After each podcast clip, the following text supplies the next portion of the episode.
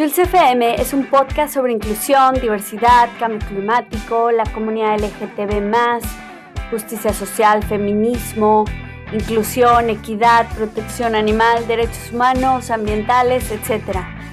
Quizás son temas que a simple vista no parecen tener relación alguna, pero que sin embargo todo está interconectado con nuestro día a día.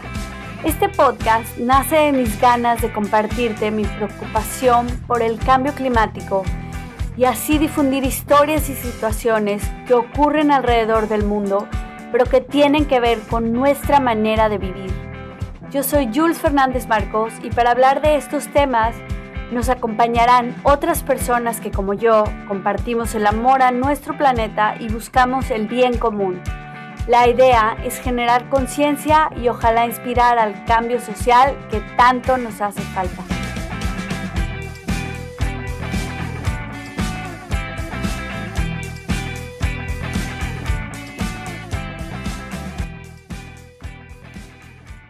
Hoy tenemos como invitada a Arisajandra Ramos. Ella nos va a hablar de mujeres ambientalistas en México. Hola Ari, ¿cómo estás? Hola Jules, muy contenta de estar aquí en tu espacio. Estoy muy, muy emocionada. Yo también, para aprender de ti, cuéntanos primero dónde estás. Bueno, yo ahorita estoy, se llama Tecpan de Galeana. Está justo entre Acapulco e Ixtapas y Guatanejo. Es el corazón de la Costa Grande y estoy como a 40 grados rodeada de palmeras, sol, coco, playa, arena y todo lo exótico y lo tropical que te puedas imaginar. Ya, ya, por eso te vemos tan fresca hoy, ¿no? Sí, sí, estoy sudando un montón. Oye, este, bueno, para quien no es de México, Acapulco está en el Pacífico, o bueno, el estado de Guerrero, ¿no? Está ahí en, en el Pacífico. Y bueno, a ver, cuéntanos por qué decidiste hablar de este tema. ¿Eres tú parte de una mujer ambientalista, de un grupo o qué onda? Cuéntanos. Pues hay muchos movimientos eh, en pro del medio ambiente donde hay mujeres. Hay movimientos mixtos y movimientos de mujeres, nada más. También existe el ecofeminismo, es se desprenden varias ramas de, esta, este mágico mundo del cuidado ambiental. Pero sí creo eh, que las mujeres por naturaleza tenemos como una mayor empatía, ¿sabes? Con el medio ambiente. Eh, desde la madre tierra, Pachamama, siento que es una energía muy femenina, eh, la energía de conservar, preservar, cuidar algo, ¿sabes? Y también cuando cuidamos a nuestros niños, a nuestros animalitos, entonces es algo nato. Y desde tiempos ancestrales también, pues las mujeres se han encargado de cuidar su comunidad, ¿sabes? Este, junto a, a las demás personas, cuidar las cosechas, desde tiempos ancestrales y en todo el mundo ha sido así. Entonces, pues la verdad es que me congratula bastante como ser parte de movimientos de mujeres, porque me siento con más confianza y además hacemos grandes actividades y cambios, entonces está muy padre también. Ya, ya, ya. Oye, pero ¿por qué empezaste con esto? ¿Desde hace cuánto? ¿O cuál fue como lo que te motivó a empezar en estos grupos? Mira, comencé en 2016 cuando abrí eh, una marca de productos. Empecé haciendo jabones para mi familia y para mí, eh, jabones orgánicos, ¿sabes? Entonces de ahí empezó como la emoción, me emocionaba mucho hacerlos y dije, esto es para mí. Yo tenía un trabajo convencional de, de oficina y todo esto y me di cuenta que el cuidado ambiental me apasionaba mucho y que podía combinarlo pues también generando y sintiéndome productiva. Entonces busqué grupos eh, de mujeres, primero eran mixtos y ya después las mujeres somos muy territoriales, ¿sabes? Y era como, oye, pues entonces las puras mujeres hay que ponernos a hacer esto, ¿no? Y también lo disfrutábamos mucho porque en varias actividades hemos aprendido a compartir la pasión por el medio ambiente con mujeres y también aprovechamos y nos reunimos para hablar empoderamiento femenino, amor propio. Entonces, lo mezclamos en estos grupos de mujeres, al menos es mi caso, mezclamos medio ambiente con eh, un poquito de feminismo, ¿no? Y varios grupos, de hecho, se hacen llamar eh, ecofeministas también por este asunto. No, ya. Pues mira, como, como lo he mencionado yo creo que ya en varios episodios, creo que es muy importante formar comunidad, ¿no? O sea, ser parte de un grupo en donde te sientas cómoda o cómodo, la persona esté como en su ambiente. Pero oye, no es un poco difícil, como dices, las mujeres territoriales, pero a veces creo que en México en particular, porque de ahí soy yo también, es como, no, si yo ya lo estaba haciendo, porque tú también? O sea, no sé si te has enfrentado con eso. Fíjate que todo el tiempo, o sea, realmente es un problema eh, la cultura en la que crecimos y la cultura que sigue estando hasta la fecha, porque sí me pasa que a veces me da pena como eh, querer agarrar la batuta en un proyecto ecológico de puras mujeres. Es más fácil que yo alce la voz en un proyecto mixto donde hay hombres y mujeres y que yo diga, yo quiero hacer o yo propongo tal cosa. Porque a veces con las mujeres es como, ah, que estás diciendo tú que quieres que hagamos lo que tú dices nada más. Entonces, sí procuro ser muy respetuosa si me invitan, por ejemplo, a, y es trabajar en equipo de por sí es bastante complicado, eh, al menos en México. y todo eso. Entonces procuro ser muy respetuosa con la opinión de los demás y si veo que es un proyecto que ya va bastante avanzado, entonces yo soy invitada, procuro simplemente no opinar mucho y apoyar a las iniciativas que, que, ya, que ya tengan, ¿no? Ya. Oye, ¿y qué tipo de proyectos eres parte o has sido? No sé si estás como voluntaria en algún grupo o algo. Estuve como, como voluntaria y he estado en algunos, por ejemplo, estuvimos dando, eh, tuve la oportunidad de compartir con una estudiante de Oxford que vino a hacer un, este, un, proyecto a, México. Estuvo en la sierra, entonces eh, tuvimos como un mini proyectito de educación ambiental donde invitamos a la gente. Ella trajo las herramientas educativas de Oxford para acá y aprendimos muchísimo. La verdad es que a mí me, me gustó mucho y ese es un, un poquito también de, de, lo que he hecho también este, en escuelas eh, con, eh, con mi marca, ¿sabes? He llevado productos a las escuelas para que los jóvenes también sepan cómo no, no tienes que dejar de utilizar a lo mejor los platos y los vasos para comer, para alimentarte en la escuela, pero puedes llevar tus toppers, ¿sabes? Entonces, todas estas cositas también he dado talleres a universidades y, así es, es lo que he estado haciendo en este tema, independientemente de, que también eh, soy consultora ambiental. Entonces, ahí andamos, en una y en otra cosita. Mm. Oye, como consultora ambiental, ¿qué es lo que te llevó a esto? O sea, ¿estudiaste ciencias ambientales o qué onda? Sí, mira, estoy buscando especializarme en derecho ambiental y tengo amigos y conocidos que son ingenieros ambientales, que son biólogos.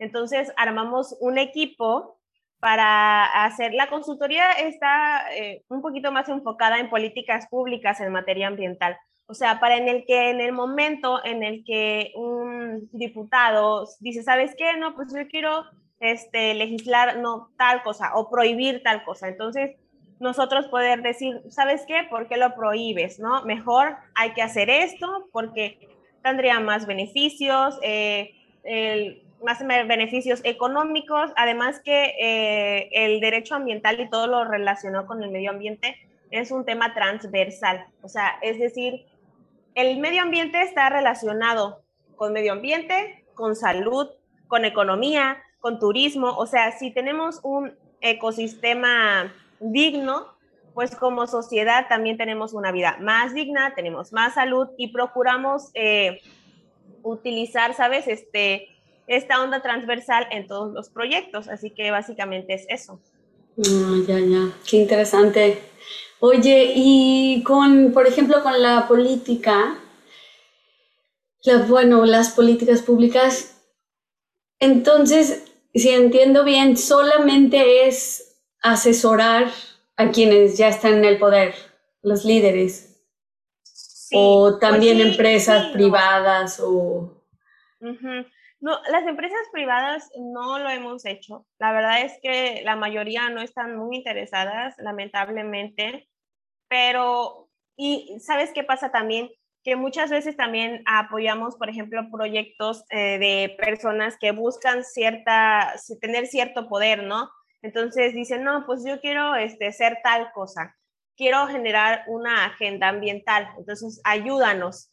Y ahí, ahí entramos, ¿no? Ya en dado caso de que sí ganara y tuviera el poder necesario para poder hacer un cambio, pues ahí ya entonces echamos a andar la agenda ambiental que desarrollamos pues con los biólogos, con los ingenieros ambientales, ¿sabes? O sea, procuramos hacer un trabajo verdaderamente digno pues de la sociedad y de nuestra ciudad y todo. Claro, y además pues integral, ¿no? Que es lo, lo que yo siempre hago énfasis del cambio climático y de, pues todo tiene que ver, como dices, transversal, integral, y me gusta que tu consultoría está compuesta por diferentes puntos de vista, pero que se complementan, ¿no?